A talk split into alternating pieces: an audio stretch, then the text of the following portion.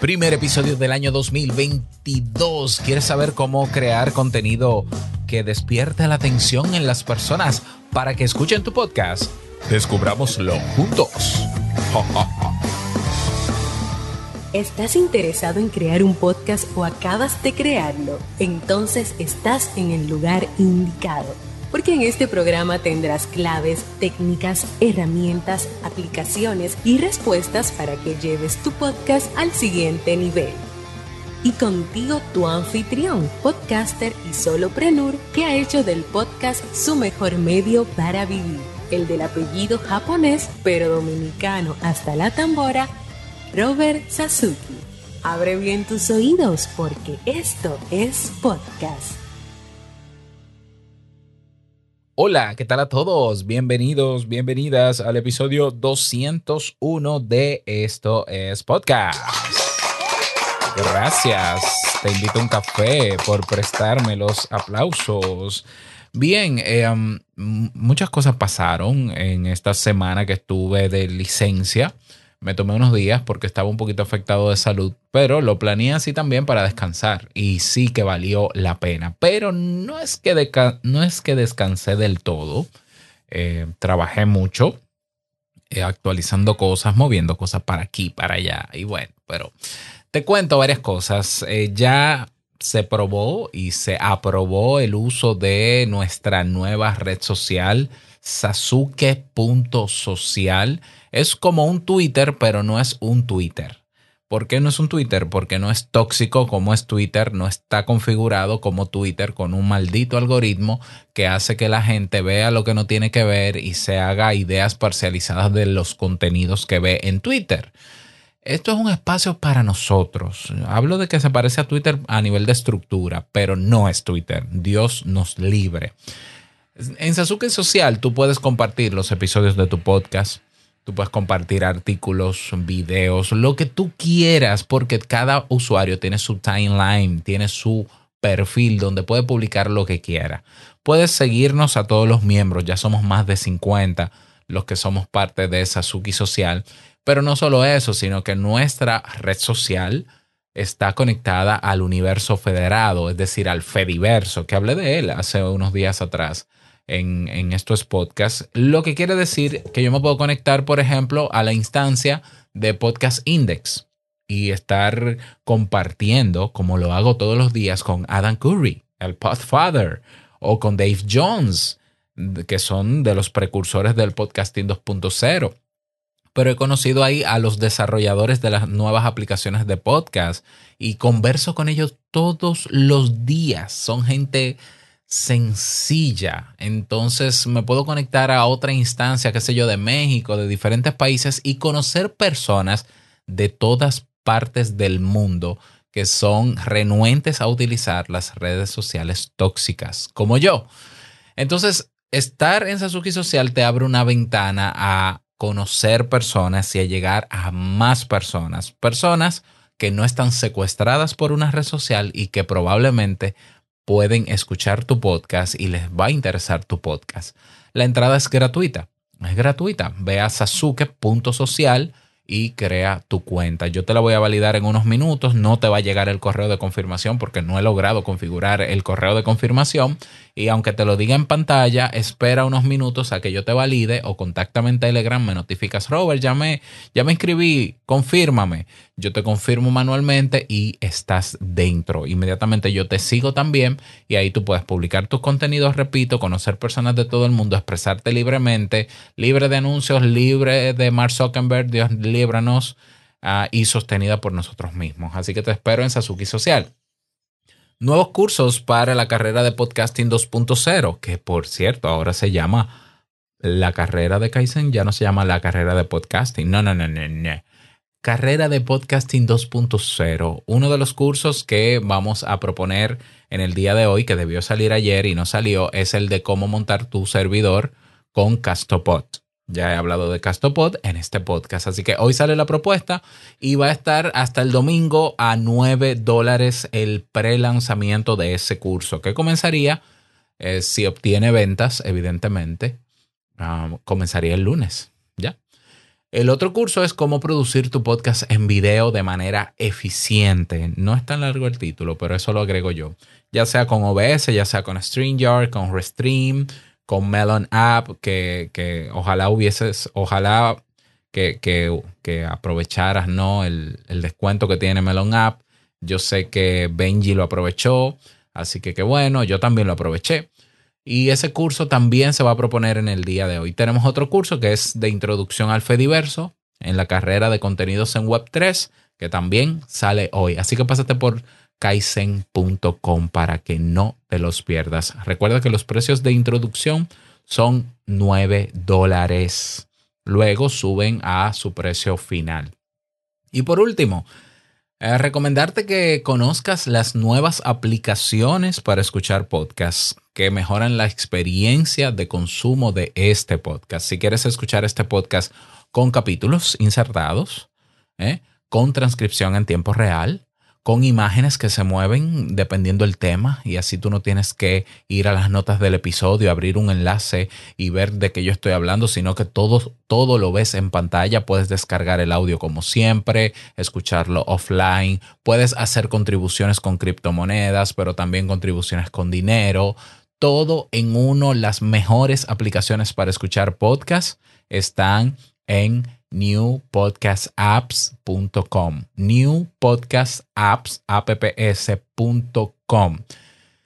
Y ya por último, estrenando ayer el nuevo canal de video, aunque no es tan nuevo porque ya tiene varios videos arriba, pero la estaba probando en TreeSpeak eh, para que conozcas mi nuevo canal de video donde estaré haciendo, eh, subiendo contenido exclusivo de, de estos podcasts en video, tutoriales y demás ve a sasuke.video. Sasuke.video.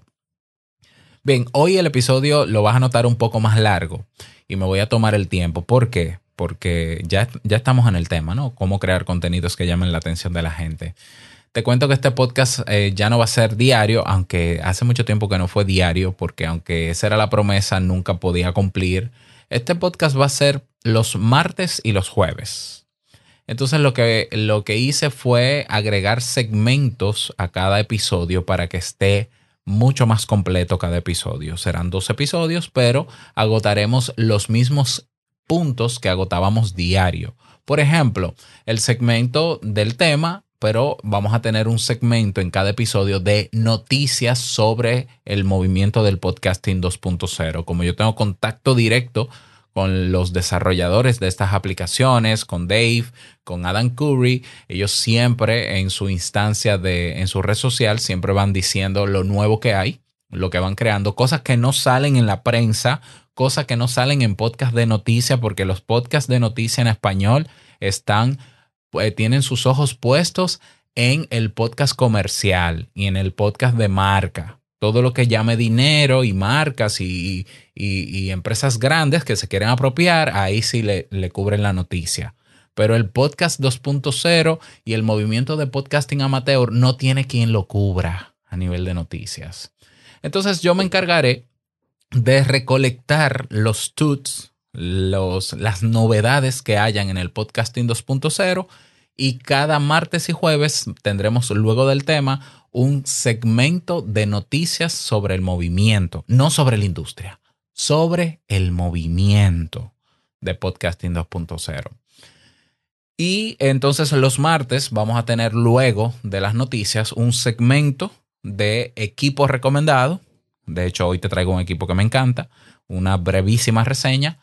Y los jueves, en vez de equipo, una aplicación recomendada. Y luego vamos a tener un segmento eh, final que se llama el momento del impulso que lo vas a conocer hoy. Todo eso lo vamos a experimentar hoy. Vamos al tema. ¿Cómo crear contenido que llame la atención de la gente? A ver, em, todos sabemos que cada día es más difícil que nuestro contenido en las redes sociales tradicionales compita con otro, porque hay una saturación de contenido. Pero no solo eso. También el contenido que más brilla en redes sociales es el contenido que despierta el morbo o la curiosidad en la gente. Por eso los bailes exóticos, los desnudos, por eso eh, las guerras, la violencia, todo que altere emocionalmente, te altere emocionalmente, generalmente va a despertar en ti gran atención. Pero no solo eso, tenemos plataformas hoy de redes sociales tradicionales que aumentan el alcance de ese contenido morboso. Y tú, por más que muevas el dedo hacia arriba y hagas scrolling, te vas a encontrar la mayor parte del contenido morboso. Y entonces, curiosidad, como morboso no es, no es que sea negativo, morboso es curiosidad como tú vas a ver, ay, mira una receta de cómo prepararon un pan sin harina. Ay, mira, mira ahora cómo ese muchacho mueve la pelota a este futbolista. Ay, mira este que le pasó tal cosa y se dobló un brazo. Ay, mira este se cayó, mira este se sacó los mocos. A este le sacan, eh, lo están operando. Todo eso es contenido morboso. Entonces, la gente, el usuario común de esas redes sociales, no va a prestar atención a una miniatura muy bonita hecha en Canva de un podcast que no dice nada lo siento, por más título que tenga. De verdad te lo estoy diciendo. O sea, tu miniatura bien hecha, bien diseñada, con tu fondo, con tu marca, tu marca de agua, con el título, con una foto interesante pagando Canva Pro, no va a llamar la atención frente al contenido morboso que presenta Facebook, Instagram, TikTok, etc. Y lo puedes medir no me hagas caso a mí, mídelo. Lo puedes medir. Entonces, ¿qué hacemos? Bueno, yo lo primero que te diría es busca otros espacios donde publicar, donde esos elementos no estén. Donde esos elementos no estén. Donde el contenido morboso no sea lo que prime. Y donde la gente no esté, digamos que secuestrada ahí o retenida al punto que no va a salir a darle clic a tu podcast a escucharlo eso, eso es, para mí fue, lo que yo hice hace tiempo, más de un año. Yo saqué mis podcasts de las redes sociales tradicionales. La gente no es cierto que va. Y te lo digo yo porque lo medí, lo requete medí, lo medí mil veces y volví y le daba una oportunidad a Instagram. No sirve para nada.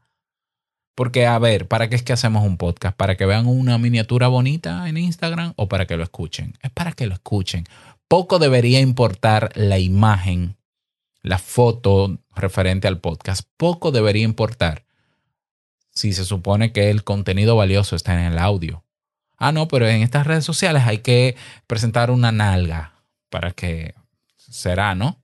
Y ni aún así, me atrevo, aún así me, me, me atrevo a afirmar que no tiene más impacto, porque la gente sabe que es una nalga para llamar la atención. Entonces hay que buscar espacios donde no estén estos elementos. Y tú dirás, pero ¿existen esos espacios? Absolutamente existen.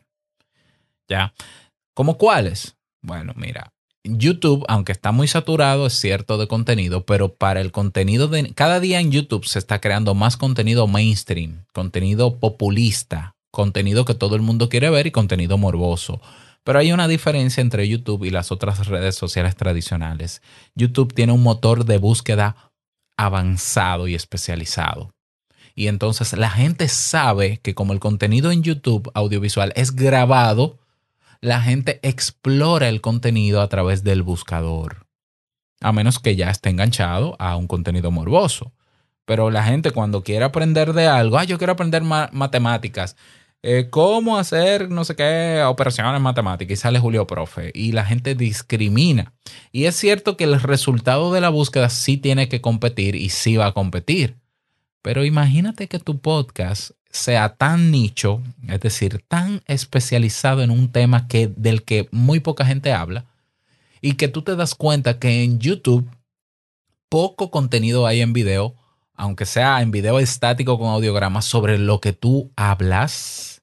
Y tú has medido y sabes que hay personas tan interesadas como tú en el contenido de nicho que tú produces, pues sube tus videos a YouTube, ponle un título atractivo que despierte la atención, ponle una miniatura que se entienda de lo que vas a hablar y ponlo en YouTube. Y en YouTube probablemente tengas muchísimo más no, no, yo estoy seguro que tienes más alcance que en cualquier otra red social tradicional. Pero mira, seguro. Esto es podcast, este podcast que estás escuchando, ha crecido gracias a YouTube.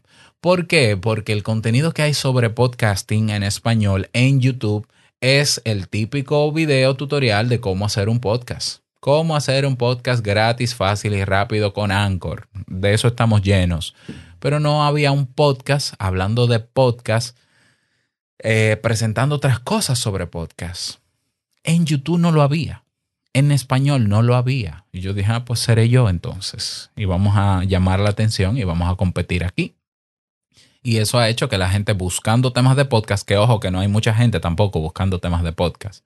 Eh, eh, o sea, el público interesado en, en aprender sobre podcast, no en consumir podcast, en aprender sobre podcast es pequeñísimo. Yo dije, ese es mi público, ese va a ser mi nicho, los que quieran aprender. Porque hay gente que quiere hacer un podcast, pero no aprender a hacerlo. Y se crean una cuenta en Anchor y cometen todos los errores que cometimos nosotros y ya. Hay gente que es un poquito más eh, inteligente en ese sentido y dice, déjame yo mejor prepararme. Y entonces busca contenido en YouTube y salgo yo. Eso es así. Salen otros en inglés. Y no digo que no haya más gente haciendo eso. Bueno, pero yo soy constante en hablar sobre temas de podcast con estos podcasts. Ya, y no me creo que estoy por encima de nadie tampoco. Y en algún momento saldrá alguien que también se va a posicionar como yo. Pero lo que te estoy diciendo es que YouTube es una excelente plataforma para posicionarte porque gracias a su buscador la gente busca lo que quiere. Y si no está lo que tú haces en YouTube, tú te vas a posicionar bastante rápido. A menos que a nadie en el mundo le interese el tema de tu podcast. Eso es otro detalle que tú tienes que tener en cuenta. Hay personas que hacen su podcast para hablar sobre sí mismo. ¿Cómo se va a posicionar un podcast donde tú hablas de ti mismo si nadie te conoce? ¿Qué o qué? Porque vamos a ver, si tú eres una persona conocida en algún medio de comunicación masivo, en el, en el mainstream, tú puedes hacer el podcast hablando de ti. Ah, yo soy el Papa Francisco. Todo el mundo sabe quién es el Papa Francisco. Que él haga un podcast de su vida está muy bien, porque todo el mundo lo conoce y lo van a escuchar. Ahora, yo soy Ramona, la del barrio. Bueno, pero Ramona, pero tú quieres posicionarte siendo Ramona, pero, que, pero es que, ¿qué, ¿qué es lo que tú me estás ofreciendo, Ramona? O sea, ¿por qué debería yo escucharte, Ramona? ¿Por qué? Ah, porque yo tengo historias interesantes que contar. Yo también. Todo el mundo tenemos, todos tenemos historias. ¿Lo ves? Entonces, un error que se comete a la hora de crear un podcast es no investigar si la gente está interesada en el tema que tú quieres tratar. Y eso yo lo explico en un curso básico que incluso está gratuito en mi canal, sasuke.video. En el curso básico de podcast, yo te enseño a investigar lo que la gente quiere, en vez de tú decir, no, es que la gente no sabe lo que quiere. Eh, un momento, la gente sí sabe lo que quiere. La gente tiene el control en internet, en internet y lo usa. Entonces, tú puedes medir porque hay herramientas gratuitas como Google Trends, como VidIQ, como TubeBuddy en YouTube. Tú pones una palabra clave en el investigador de palabras clave, no me acuerdo cómo se llama, y te va a decir si hay búsquedas o no hay búsquedas. Y entonces, si hay búsquedas, no importa que sean mínimas, quiere decir que hay gente interesada. No te preocupes por ser masivo, haz el contenido para ese mínimo que estás buscando. Y eso te va a ayudar a posicionarte. Pero para llamar la atención hace falta algo más que un buen episodio, bien grabado, bien editado, sin respiraciones, sin silencios. y sin ocho horas de edición, y con ocho horas de edición, no, hay que despertar la atención antes de que las personas hagan play en el episodio. Y en el caso del podcast, lo que mejor funciona para despertar la atención y generar la curiosidad sobre lo que tú vas a hablar para que le den play a ese episodio es el título cuántos errores, Dios mío. Bueno, yo digo que es error, aunque cada quien tiene la libertad de titular sus episodios como quiera. Pero ponerle a un título. EP 122-NHQPR grabado el 18 de diciembre 2022 guion. Esto es podcast guion. Eso no dice nada ese título es para yo no darle play. La gente no le va a dar play a un titular que no dice nada. Fíjate que la gente es tan cómoda, el usuario es tan cómodo en Internet, que va a Twitter para enterarse de las noticias y lo único que lee son los titulares. Y ya se hace una, una, una visión de qué va la noticia. Bueno, en el podcast tiene que ser lo mismo. En los videos de YouTube, cuando tú buscas un video de YouTube, ¿cuáles son los criterios tú mismo o tú misma para elegir entre los resultados que te salieron? Primero es la miniatura, porque eso está investigado. La miniatura. Segundo, el título que hay dentro de la miniatura. Tercero, el título del video. Cuarto, el tiempo que va a durar ese video. Esos son los criterios cuando la gente está en el feed de YouTube. En el podcast, como no es tan visual como YouTube, quizás la miniatura no, llama tanta tanto la atención porque en los reproductores de podcast la miniatura se ve pequeñita. Entonces tú no puedes discriminar qué hay ahí necesariamente, pero entonces quiere decir que el título es la pieza más relevante a la hora de decidir si le doy play o no a este episodio. Entonces, tu podcast es de entrevista y cuando tú entrevistas a alguien, tú pones en el título el nombre del entrevistado. ¿Cómo me va a llamar la atención si yo no conozco al entrevistado? A menos que sea una gente verdaderamente famosa, porque hoy todo el mundo es famoso, verdaderamente famoso. El que es famoso fuera de, otra red social, en otra red social. Entonces, Incluso tú me puedes poner el, eh, Papa Francisco, entrevista al Papa Francisco, y no me va a llamar la atención si tú no me das un pedacito en el título de cuál fue el punto más controversial o relevante de la entrevista para ver si es algo nuevo. ¿Por qué? Porque entrevistas del Papa Francisco yo he visto miles, por ejemplo. O sea, que tú puedes poner en un título, eh, el Papa confiesa que sufrió maltrato de niño porque es parte de la historia que él contó en la entrevista. Eso quizás yo no lo sé porque no lo he visto en otra, entrevista. Eso va a despertar más mi atención que que tú me pongas el nombre. ¿Lo ves? O sea, podemos partir del sentido común o de nosotros hacer la introspección y vernos a nosotros mismos como consumidores de podcast para hacer este análisis. ¿Cuáles son los... Ve a, a esto es podcast.net, ve a los episodios y ve bajando, ve viendo los títulos.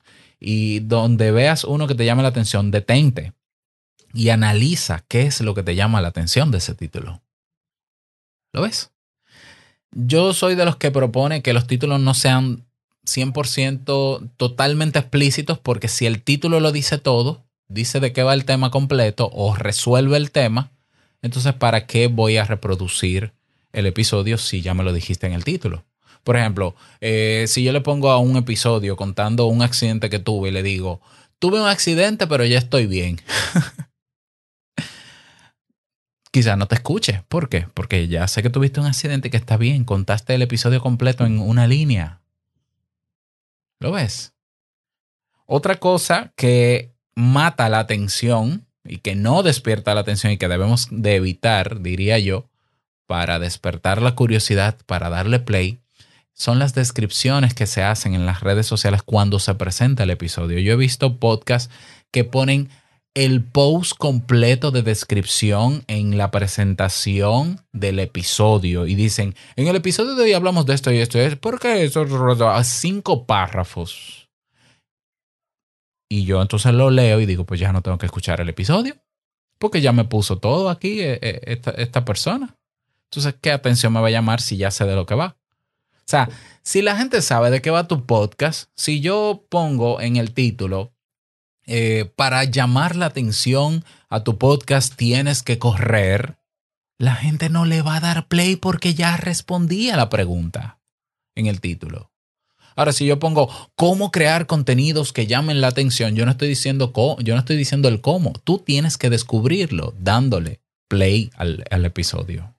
¿Lo notas? O sea, tú tienes que dejar un espacio de curiosidad, de expectativa. O sea, hoy te cuento lo último que pasó de tal cosa. Bueno, yo no sé qué es lo último. Entonces voy a tener que darle play para escucharlo. ¿Lo ves? Si tú le pones de título a tu podcast, episodio 74, no me importa. No, no me, ¿Qué me dice a mí un título llamado episodio 74? Entonces, ten en cuenta lo siguiente. Estamos en un medio que si, si bien es cierto es libre, es abierto, pero no gratis. Eh, donde cada quien hace lo que le da la gana y punto. Eh, pero, sin embargo, la mayoría de los podcasts están abandonados. Y yo estoy seguro que parte del por qué están abandonados es porque no tienen resultados. No les escucha la gente. ¿Ya? Y son gente que quizás puede ser que no se sientan a analizar a quien sí tiene resultados. Los podcasts que tienen resultados, o vamos a hablar en vez de resultados, que están activos son muy pocos. 300 mil podcasts activos en el mundo, solamente. Solamente 300 mil en todos los idiomas. No es fortuito. O han creado una tremenda comunidad que le permite poner el título que les dé la gana, porque igual el podcast es solo para su comunidad que ya se cultivó. Te pongo el ejemplo de Joe Rogan Tú dices, pero Joe Rogan le pone al título del episodio el número y el nombre del invitado. Joe Rogan tiene una comunidad y no necesita ni gente nueva.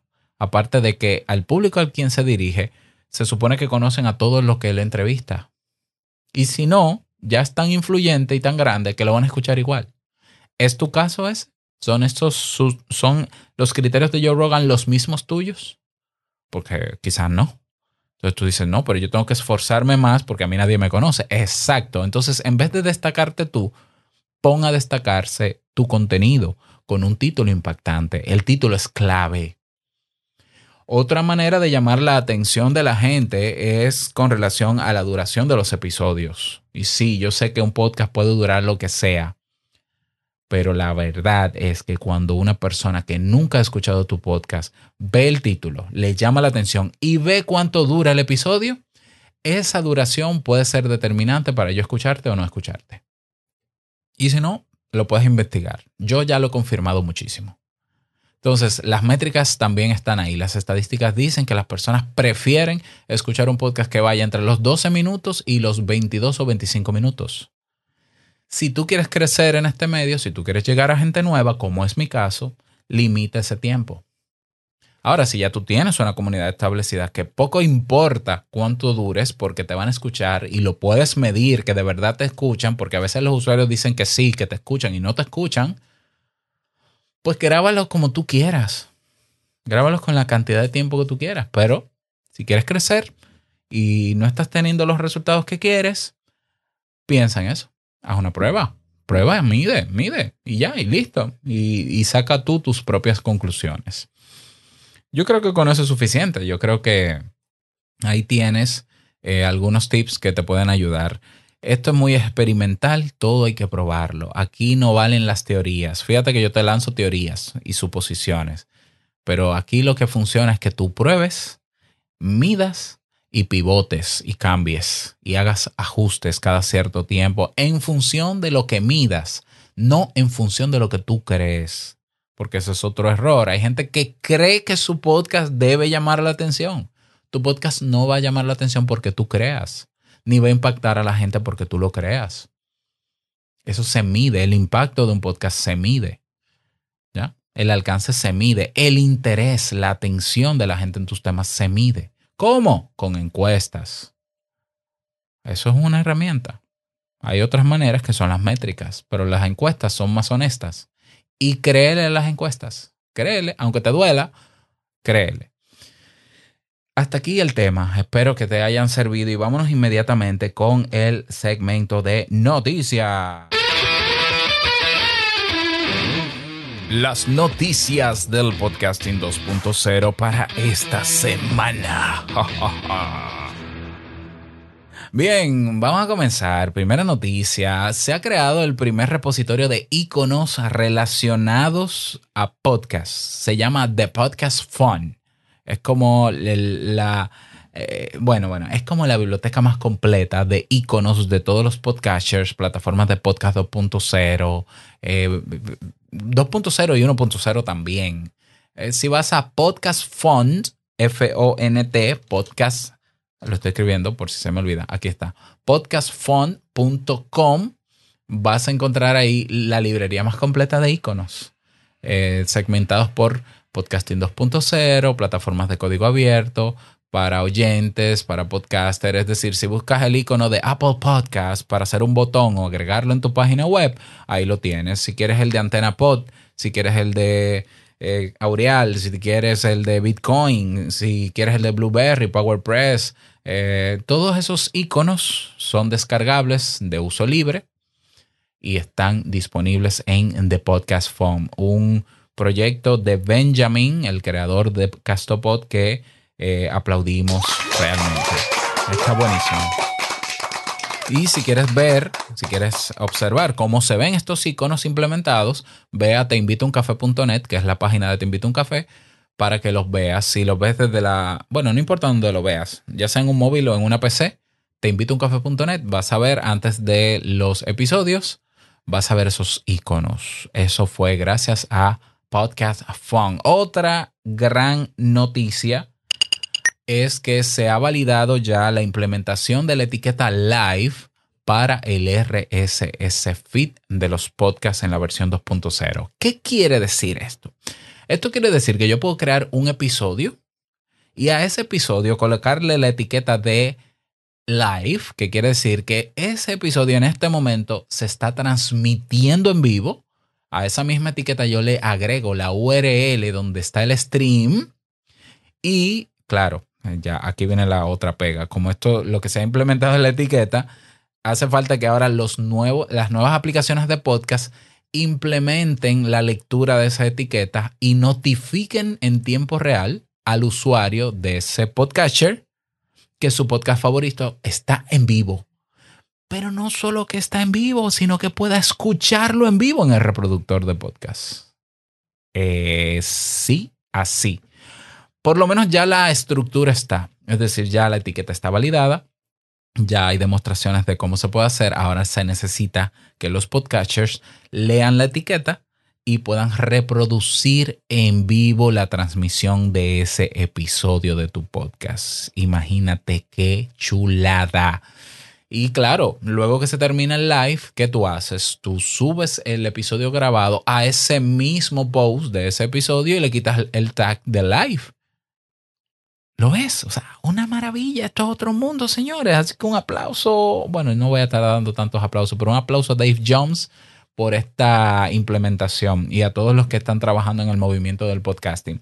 Otra noticia interesante que quizás no tiene que ver directa, bueno, sí tiene que ver directamente con el podcasting 2.0, es que, eh, atención, eh, si tu podcast tiene reproducciones de canciones o pedazos de canciones en su podcast, y lo tienes en Facebook, Facebook va a editar tu podcast y va a bloquear esa parte. Sí. Recomendación, saca tu podcast de Facebook. Ya, saca tu podcast de Facebook. Si tu podcast está adaptado a la versión 2.0 y está dentro de Podcast Index, que es el índice de podcast más grande del mundo, superior a Apple Podcast, tú puedes tener en las nuevas aplicaciones de podcast tu música sin problema y no vas a tener. Lo que pasa es que han hecho acuerdos, acuerdos con las disqueras para hacer lo que hace YouTube. Por tanto, te van a bloquear tu podcast y le van a bajar el alcance y te van a joder. Saca tu podcast de Facebook. O sea, cuando hablo del podcast, es el podcast. Hay gente que lo tiene registrado ahí. Ya sabes a lo que me refiero.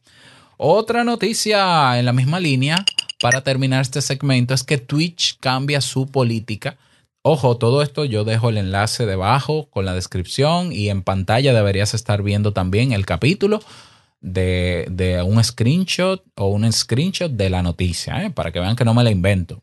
Twitch cambia su política y deja de proteger a los streamers en disputas de copyright eh, y estará baneando y va a estar exponiendo a los streamers a multas millonarias. Solución haz tu live stream en otra plataforma. ¿Cuál te recomiendo yo? Beam, V-I-M-M.tv, que es de Hive. Ahí no hay censura. Entonces, ¿quieres hacer tu podcast en streaming? Twitch no es la mejor solución. No es lo mejor. Que sí, porque la gente está ahí que paga, que eso es un mito.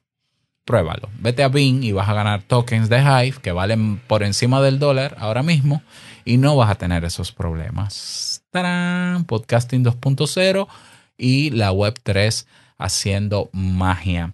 Vamos entonces con el segmento del equipo recomendado para este episodio.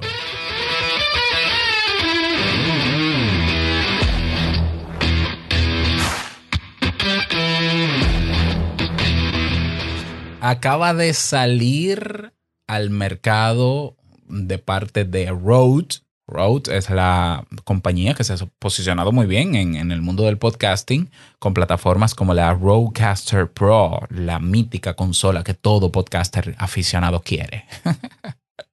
o el Rode PodMic, desde donde me estás escuchando, o el Rode NT. Bueno, acaban de lanzar la segunda versión del el Rode Video Mic Go. El Rode Video Mic es un micrófono tipo shotgun unidireccional, es decir, eh, que está bien, eh, bueno, de hecho es super cardioide, recoge bastante bien lo que tiene de frente y aísla bastante bien lo que tiene en los lados y el ruido que viene de atrás. Ellos sacaron la versión 2 que a mí me encanta. ¿Por qué? ¿Qué tiene esta versión 2 de diferente? El diseño es un, es un poquito más compacto, un, un poquito más compacto, pero también un poquito más robusto. Han mejorado los filtros para que la voz salga con más naturalidad y menos color. Eso es importante porque si tú quieres darle un color diferente a tu voz, tú lo haces en la fase de postproducción, de edición o usando un filtro como los que tiene Backpack en tiempo real. Em, pero ¿cuál es la maravilla del Rode Video Mic Go 2? Que aunque sea, aunque diga Video Mic sirve para podcast, es que es un micrófono análogo y digital. Se puede conectar análogo con un cable de 3.5 milímetros, que es el mismo, cable que, que usan los auriculares de cable, conectarlo a una cámara de video profesional y sirve como un video para cámara, o, perdón, un, micrófono para video. Perfecto, y lo montas encima de la cámara, imagínate este tubo largo, que no es tan largo tampoco, y ahí tú puedes hacer video podcast o tu podcast en video. Ya, pones el micrófono, lo puedes poner donde quieras, siempre que esté de frente a tu voz para que recoja tu voz y aísle el ruido ambiente. Ok, maravilloso. Pero e, esa característica ya la tenía en la versión primera. La nueva característica es que tiene integrado el Video Mic Go 2, tiene integrada una interfase de audio y que tiene una salida digital que puedes conectarlo directamente y sin otra interfase a tu móvil, no importa si es Android, no importa si es iOS, y a cualquier computador. Eso es una maravilla. ¿Por qué? Porque antes el Mic hay que conectarlo a una cámara o había que conectarlo al jack de 3.5 milímetros Lightning para que fuera a tu, a tu celular y eso es un adaptador más. Y aparte de eso no tenía la fuerza, no tenía tanta fuerza, había que eh, utilizar algún preamplificador. Ahora, como tiene salida digital y análoga, pues ya es solo conectar con un cable directo al teléfono. Es un micrófono supercardioide, repito, por tanto centrará la recepción de sonido siempre que esté de frente, de frente. Y la otra maravilla que tiene es que tiene un puerto para conectarle un headphone, un auricular y monitorizar en tiempo real lo que está recibiendo el micrófono. Eh, eso, eso, es, eso es maravilloso, que yo pueda grabar mi podcast con este micrófono, conectarle el audífono al micrófono para escucharme en tiempo real es una chulada. Tú dirás, bueno, Robert, pero el, el Video Mic Go To Rode tiene el NT USB. Lo que pasa es que el, el Rode NT USB-C o el USB es de condensador, de diafragma ancho, y aunque quizás le da un poquito más de color a la voz, recoge mucho el ruido del ambiente. ¿Por qué me gusta el Video Mic Go To? Porque al ser unidireccional, entonces se puede usar para grabar en, en ambientes abiertos, en espacios abiertos.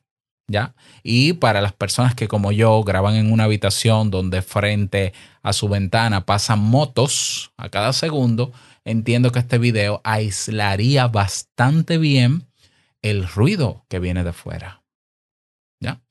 Yo antes grababa mi podcast hace unos meses atrás con el AT875R, que es un micrófono de shotgun también, unidireccional, y funciona muy bien y se escucha muy bien. Ese micrófono tiene un precio de 150 dólares, pero para yo utilizarlo, porque es 100% análogo, yo, tenía, yo tengo que conectarlo al cable del micrófono y el cable del micrófono, el XLR, tenía que conectarlo a una interfase que la que tengo es la iRig Pre HD, que también cuesta 150 dólares. Y luego de la interfase, esa interfase se conecta a mi iPad.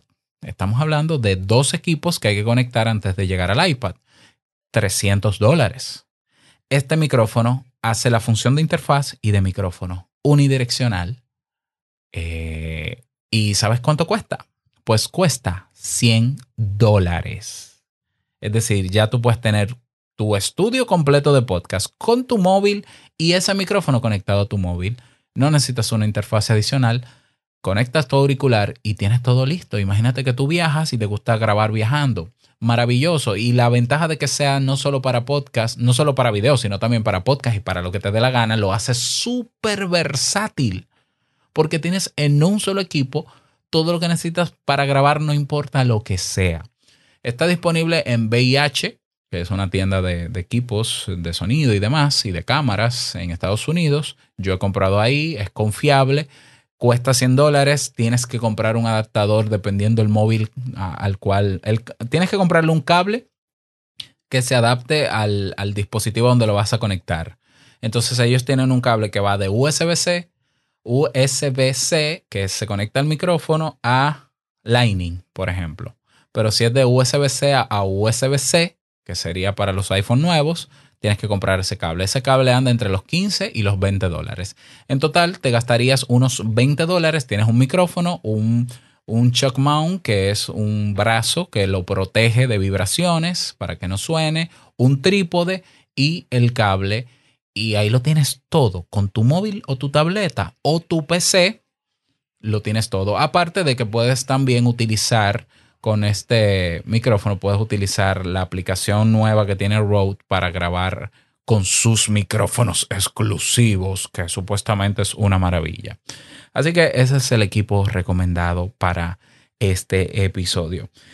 Y nada más, quiero presentarte el bumper, la introducción de el momento del impulso. Escucha esto.